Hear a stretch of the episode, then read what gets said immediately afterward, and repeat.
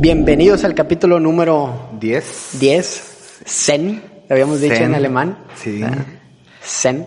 Ahora es el de la camiseta. Tiene que ser buen tema. El de Deus. Sí. De la camiseta el número Guiñac. 10. El número 10 en la camiseta. Tiene que ser una plática creativa. Se cierra un ciclo, digamos. O sea, Pues de que puedes llamarlo por ciclo, los primeros 10. los primeros 10. O Así sea, es. tenemos que cerrar con broche de oro esta temporada. Ah, de cuenta es temporada. Sí, Es temporada temporada. Sigue la temporada de Sembrina. Y seguimos sin grabar en la introducción. Y seguimos sin introducción. Esperemos que ya esta, este capítulo 10 nos abra camino para una introducción. Es Y correcto. digo, ahí vienen las fechas decembrinas, este, empieza la gente a, a volverse unas Grinch y otras muy positivas, Sí, muy, muy, muy positivas, muy... muy alegres, todo muy festivas. es color, Ándale, este, color de rosa. rosa, eh, bueno, rojo en este caso que es Rojo y Navidad. blanco. Rojo y blanco que es Navidad. rojo y blanco. Este, entonces, pues vamos a ver si alcanzamos a grabar uno para estas fechas decembrinas. A lo mejor, De- debe haber un buen tema, ¿no? sí, Que- lo que te iba a decir, algún tema ad hoc. A las fechas. a las fechas decembrinas. Eh, obviamente este año muy distinto a años anteriores. Digo, vamos apenas a, a ver cómo vamos a vivir la Navidad, yo creo. Que todavía no nos damos cuenta. Toda la gente está comprando, ¿eh? Yo Una- he visto que la una- gente Vamos a vivir una nueva Navidad con la nueva normalidad. Ya un año, casi. Ya el año ya... Hace poquito era marzo, ahorita ya estamos para diciembre. Oye, pero te decir, la gente sigue comprando como si fuera la Navidad de siempre. O sea, he- ahorita he visto que la gente del Buen Fin salió a comprar y comprar y comprar. Pues es que, digamos que es un año de, nos dimos cuenta que podemos dejar de existir o existir y, y tanto para los dos, tanto que o te cuidas de más o dices, güey, mañana me puedo dar el, el El COVID, lujo. sí, güey, mañana puedo dar el COVID y ya dejo de existir y no disfruté el, YOLO, regalo que sí, güey, el YOLO, el famoso YOLO. YOLO. Oye, ahorita que dijiste eso, me quedé pensando más en el estrés. O sea, ¿no será que a lo mejor ahorita va a haber más compras de estrés? O sea, post-estrés. Sí, no, no, no, sí. Sí, es un, o sea, digamos que fue como que etapas. Primero el encierro, no compres nada, no compres esto, no compres lo otro.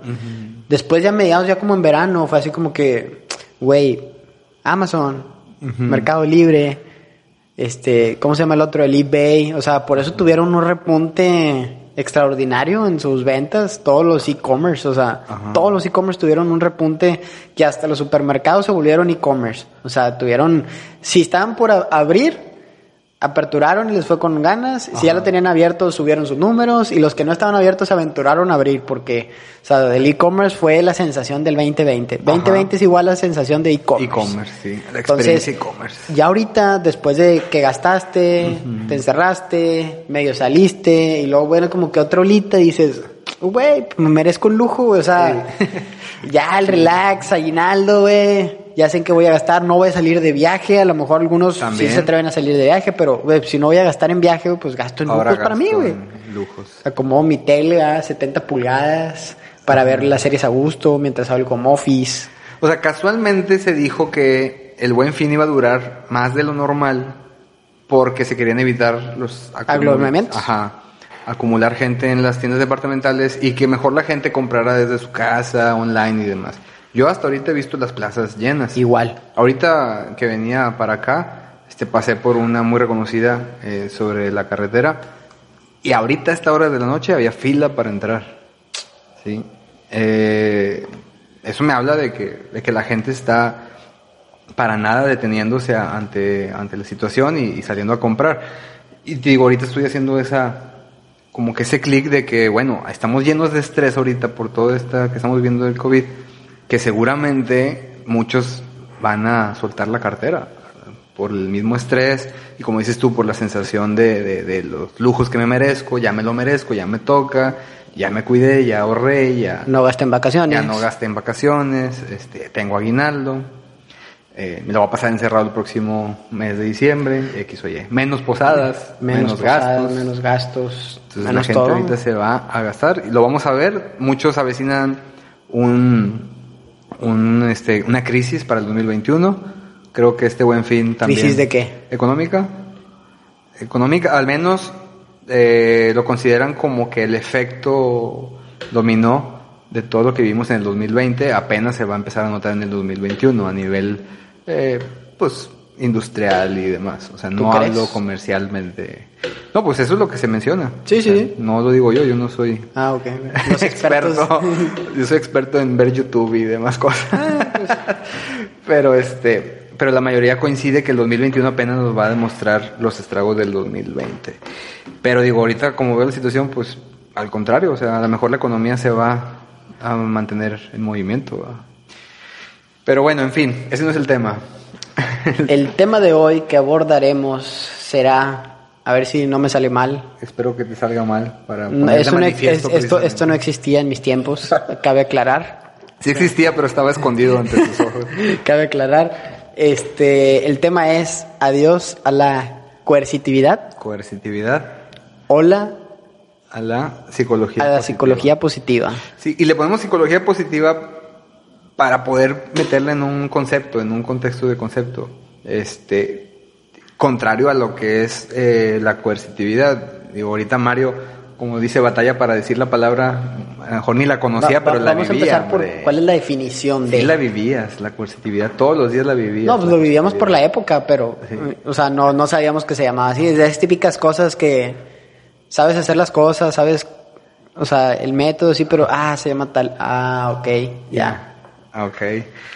Bueno, la coercitividad, muchos de ustedes pues la, la conocen, los que me comprenden, los que son de mi generación, de la de Mario, ¿no? Pero bueno, la típica que decimos, a ver, yo de chiquito, o sea, recibía nalgadas, yo de chiquito recibía chanclazos, de chiquito, este, La famosa de que pon la mano con la regla, güey. la regla. La a mí no me escuela, tocaba, tampoco no soy tan la viejo. escuela. Tampoco bueno, eso ya me acuerdo que decía papá o el borrador, Sí. sí. Sí, antes de nosotros era el borrador y la regla, eso me contaban. En mi época era jalón de patillas, pellizco de ¿Patillas? cintura, sí. Te agarraban de las patillas los maestros y este y pellizcos en la espalda, o sea, en lo que es la cintura, Ya. por atrás. La lonja. Sí, la lonja. Te pellizcaban los maestros para que te comportaras, para que tuvieras disciplina. y a los flacos que, corrigieras. ay, incluyéndome, va. no te preocupes por eso, Mario. Bueno, en ese entonces sí, va. Este, pero bueno, eso era. A ver, en tu generación, ¿qué coercitividad había de ese tipo? Si te remontas a la secundaria, ¿de qué manera te corregía un maestro? Una En la disciplina. secundaria, ¿de qué manera me corregía? Físicamente.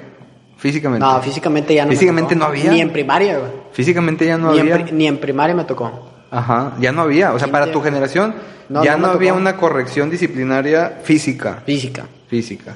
Ya empezaba la onda, ¿cómo se dice? Eh, inalámbrica. ya empezaba la onda inalámbrica. No, te dejaban sin recreo. este, Yo- te ponían tarea extra. Si me pongo a pensar, a ver, yo con ustedes, o sea, ¿de qué manera yo los corregía? Más que... No era hablándoles bonito, porque sí me acuerdo que no era hablándoles bonito.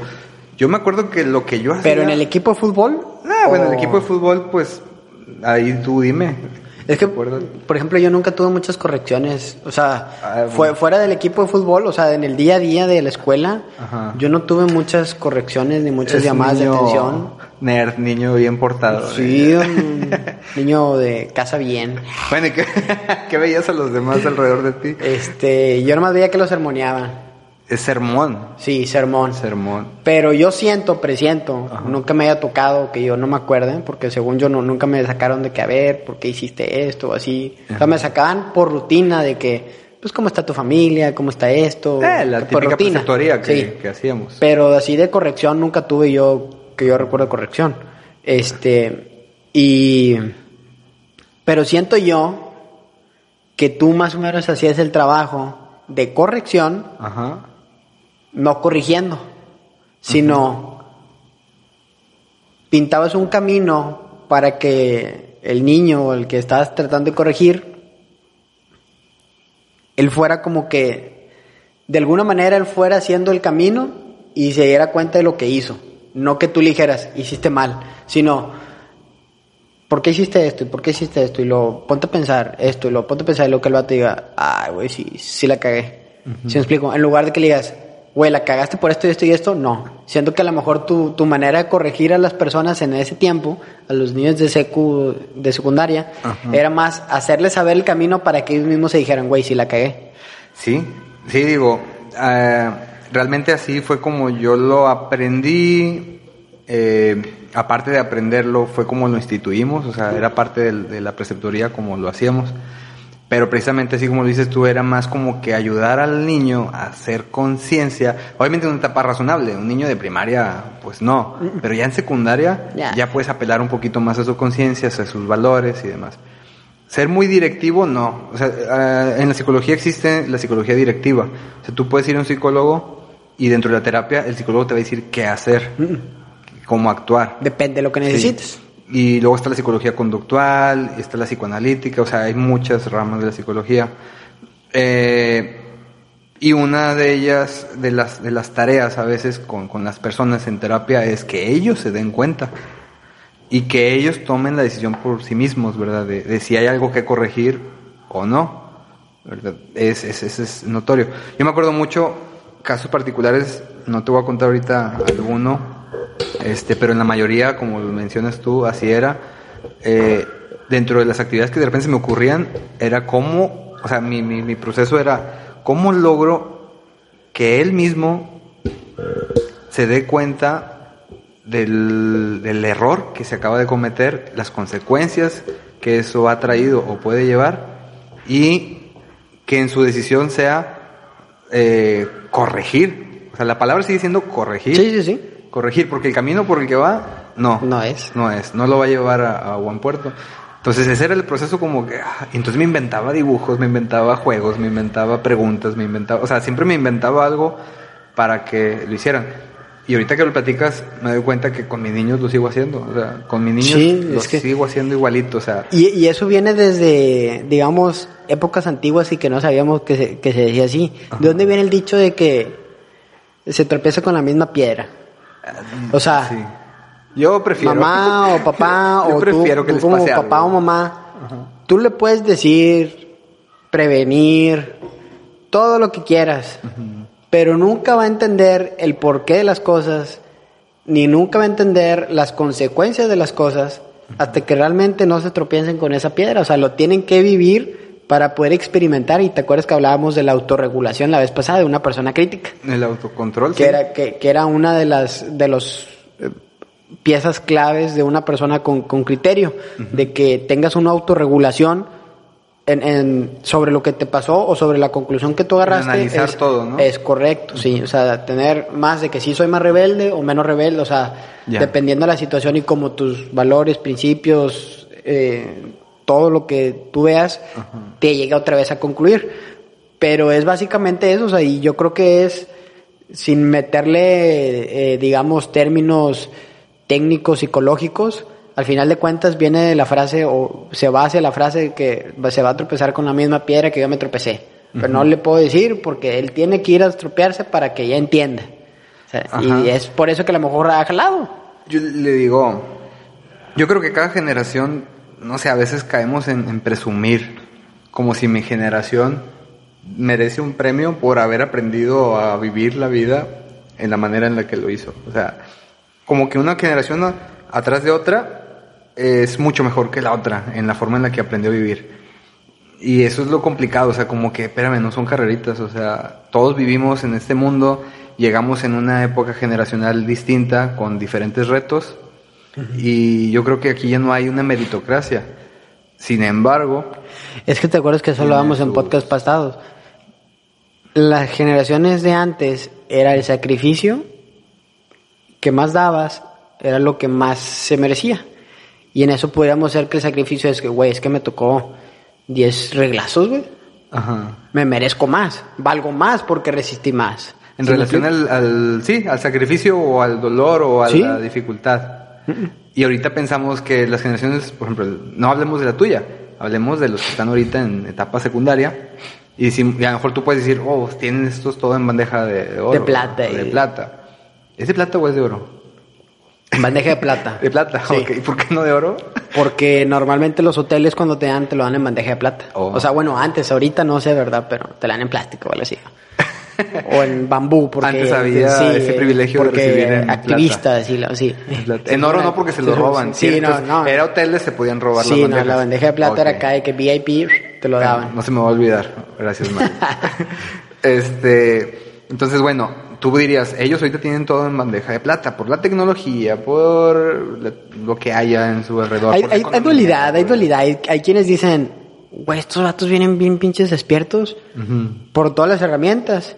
Y otros dicen, ay, güey, no van a saber nada porque no les tocó aprender como yo. Ándale, o sea, eso. hay esa dualidad que, o sea, si me explico, de que sí o no, sí o no, sí o no. Y en todos lados va a haber.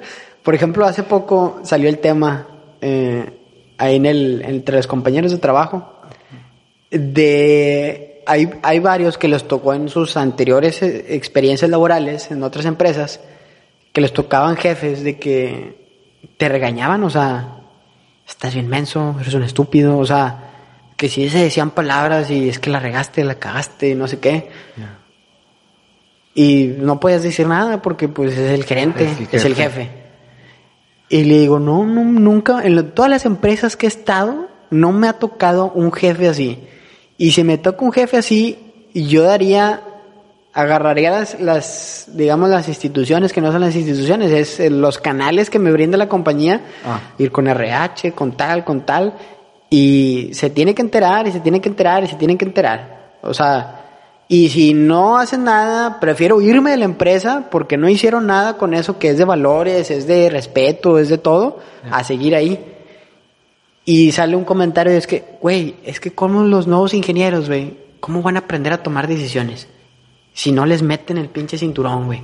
Si no les dicen las palabras. Si no sé qué. Le digo, güey, es que no podemos. O sea, no te estoy diciendo que es la única manera, güey, pero, o sea, le digo, yo no, yo no, no me ha tocado ningún jefe así, güey. Y no, no considero que soy una florecita de que, ay, güey, es que me duele esto, ay, güey, es que me duele aquello. No, güey, o sea, yo tomo las decisiones y al, al contrario, siento que soy una persona que soy muy de tomar, de, me gusta tomar decisiones pesadas y fuertes porque es esto, porque me gusta defender lo que yo quiero. Y no me tocó ningún jefe, güey, que me estuviera zorrillando, que, ¿sí me explico? O sea, Sí, sí, sí, sí entiendo y a, la, a vez a mí me ha hecho mucho reflexionar sobre mis hijos en ese caso. O sea, el, por ejemplo, yo me pongo a pensar en mis hijos y yo estaría dispuesto a que mis hijos aprendieran a obedecerme, por ejemplo, en mí, que yo soy su papá y en teoría, eh, al menos por mí puedo hablar, tengo la garantía de que todo lo que procuro para ellos es de bien. Entonces, por ende, todo aquello que yo les disponga para obedecer es para su bien. Pero en cambio me pongo a pensar a veces, híjole, si los enseño mucho en obediencia, pueden caer al rato, soldadito. ajá, en obedecer algo que vaya en contra de sus ideales, que vaya en contra de no sé qué, de su dignidad, X o Y. Entonces, como que está esa línea de que hasta dónde los enseño a obedecer, o sea, hasta dónde los enseño a La, ser la- la famosa línea delgada en- entre... libres de, de su, de todo, de su pensamiento, de su ideal, de su, de todo, pero a la vez que también no sean indisciplinados. Es que también está el tema de que tampoco los voy a volver indisciplinados, rebeldes, este, y demás. Sí, sí, sí. Entonces estoy así como que en esa línea de que unos días les enseño disciplina, orden y constancia y otros días les enseño libertad, creatividad y, y su misma disposición. Pero bueno, tú lo planeas, o sea, Sí. porque traes de los Porque conceptos. traigo escuela, pero muchísima gente Ah, obviamente no, no, no, no el trae. grueso demasiado no lo planea, güey. ¿Qué opinas tú de ahorita que dijiste eso de que, a ver, yo no crecí con un jefe así? Y luego otros te dicen, no, pues, o sea, no van a aprender. Esa es la preocupación. O sea, si ahorita no viven esto, entonces no van a aprender esto. Por ejemplo, eh, ahorita te comento que en tu época todavía te ponían tachitas en los exámenes. ¿Sacabas algo mal? ¿Sí, no? Todavía en- hasta donde, hasta la... Sí, tacha, sí. ¿Carrera hasta o...? la Sí, hasta la carrera. La carrera todavía te ponían tachas. cerraban así todo el problema de que tachas y Tachas, todo, sí. el, todo el procedimiento así. Te tachas, tocó, ah. por ejemplo, en el caso mío, el, el, el examen más, digamos, eh, irónico de esto era que eran dos problemas en la facultad de estadística. Eran dos problemas y si sacabas uno mal, eran 50. Si sacabas dos bien, era 100. Si sacabas dos mal, era cero. O sea, no había 80, 60, 70, no. O sea, era 0, 50 o 100. Eran dos problemas y tan tan, ¿no? En cada hoja desplegabas todo un problema, en la otra hoja el otro problema. Se acabó. Entonces, bueno, todavía había tachas. En mi caso todavía había tachas, en tu caso todavía había tachas. Pero ahorita, no sé si sabías, pero en la mayoría de las evaluaciones cuantitativas de de la primaria o de la secundaria. En escuelas particulares principalmente, en escuela pública poco a poco se fue adaptando, el que las evaluaciones son cualitativas. O sea, ahora no hay tachas, no hay ochos, no hay siete, no hay nueves. O sea, ahora es aprendido no aprendido, muy bien aprendido, falta aprender. O sea, es, es una forma. No, ahorita voy a estar diciendo mentiras porque no soy maestro, no soy docente.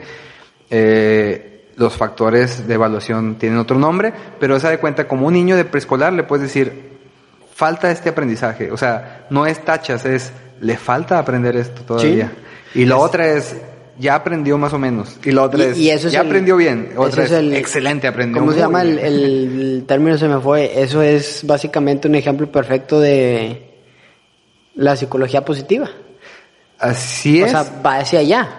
Seguimos haciendo un, un warning. El concepto que utilizamos psicología positiva, no somos psicólogos, solamente lo estamos adaptando para que comprendamos como que una diferencia entre corregir a una persona coercitivamente, es decir, corregirla a la mala, contra corregirla por el lado positivo, es decir, flexible. Flexible, tú puedes hacer esto, no hombre, no te pasa nada. Lo vemos, por ejemplo, también en las empresas, y me ha tocado ejemplos, este, donde hay veces que, oye, vamos a, este, estos, lo que, mis proyectos del primer cuarto, esto es lo que logramos. Ah, ok, ah, perfecto, tales objetivos alcanzados. Y ya no se utiliza, güey, cuáles son los fracasos que mm. tuviste. Le digo, es que ya no se puede, güey, o sea, no que ya no se puede, güey, pero ya no se debe utilizar la palabra fracasos. Fracaso. ¿Por qué? Porque nadie se va a sentir cómodo exponiendo sus errores, güey. ¿Sí me explico? O sea, no te vas a parar y decir, es que, güey, me equivoqué por pendejo aquí, güey. No, no, güey. ¿Sí me explico? O sea, nadie se va a sentir cómodo exponiendo eso.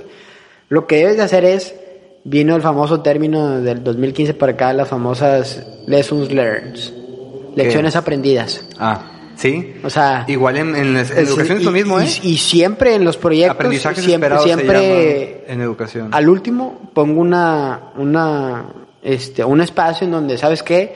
Lessons learned para que si me pasó a mí, no te pase a ti, güey. Es A, B, C, D.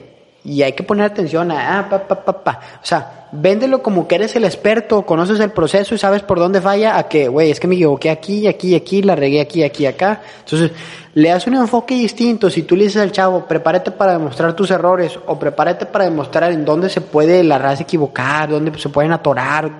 O sea, platícalo como, como lecciones aprendidas, güey, donde tú eres el consultor. Si se va alguna duda, tú vas a saber porque ya sabes por dónde falló, por dónde acertó. ¿Sí me explico? O sea, le das como que la vuelta a la tortilla y le das un enfoque distinto, que es donde viene como que, güey, velo positivamente que tienes las lecciones aprendidas, porque si me vuelve a pasar, no voy a ir por ese camino otra vez, güey. ¿Sí me explico?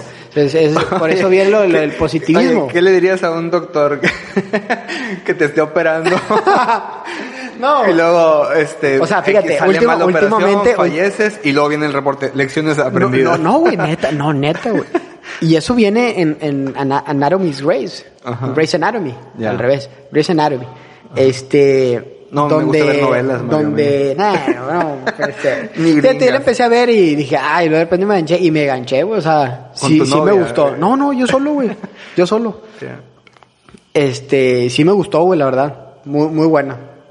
Bueno, yo, yo estoy viendo Breaking Bad y ahí no veo lecciones aprendidas.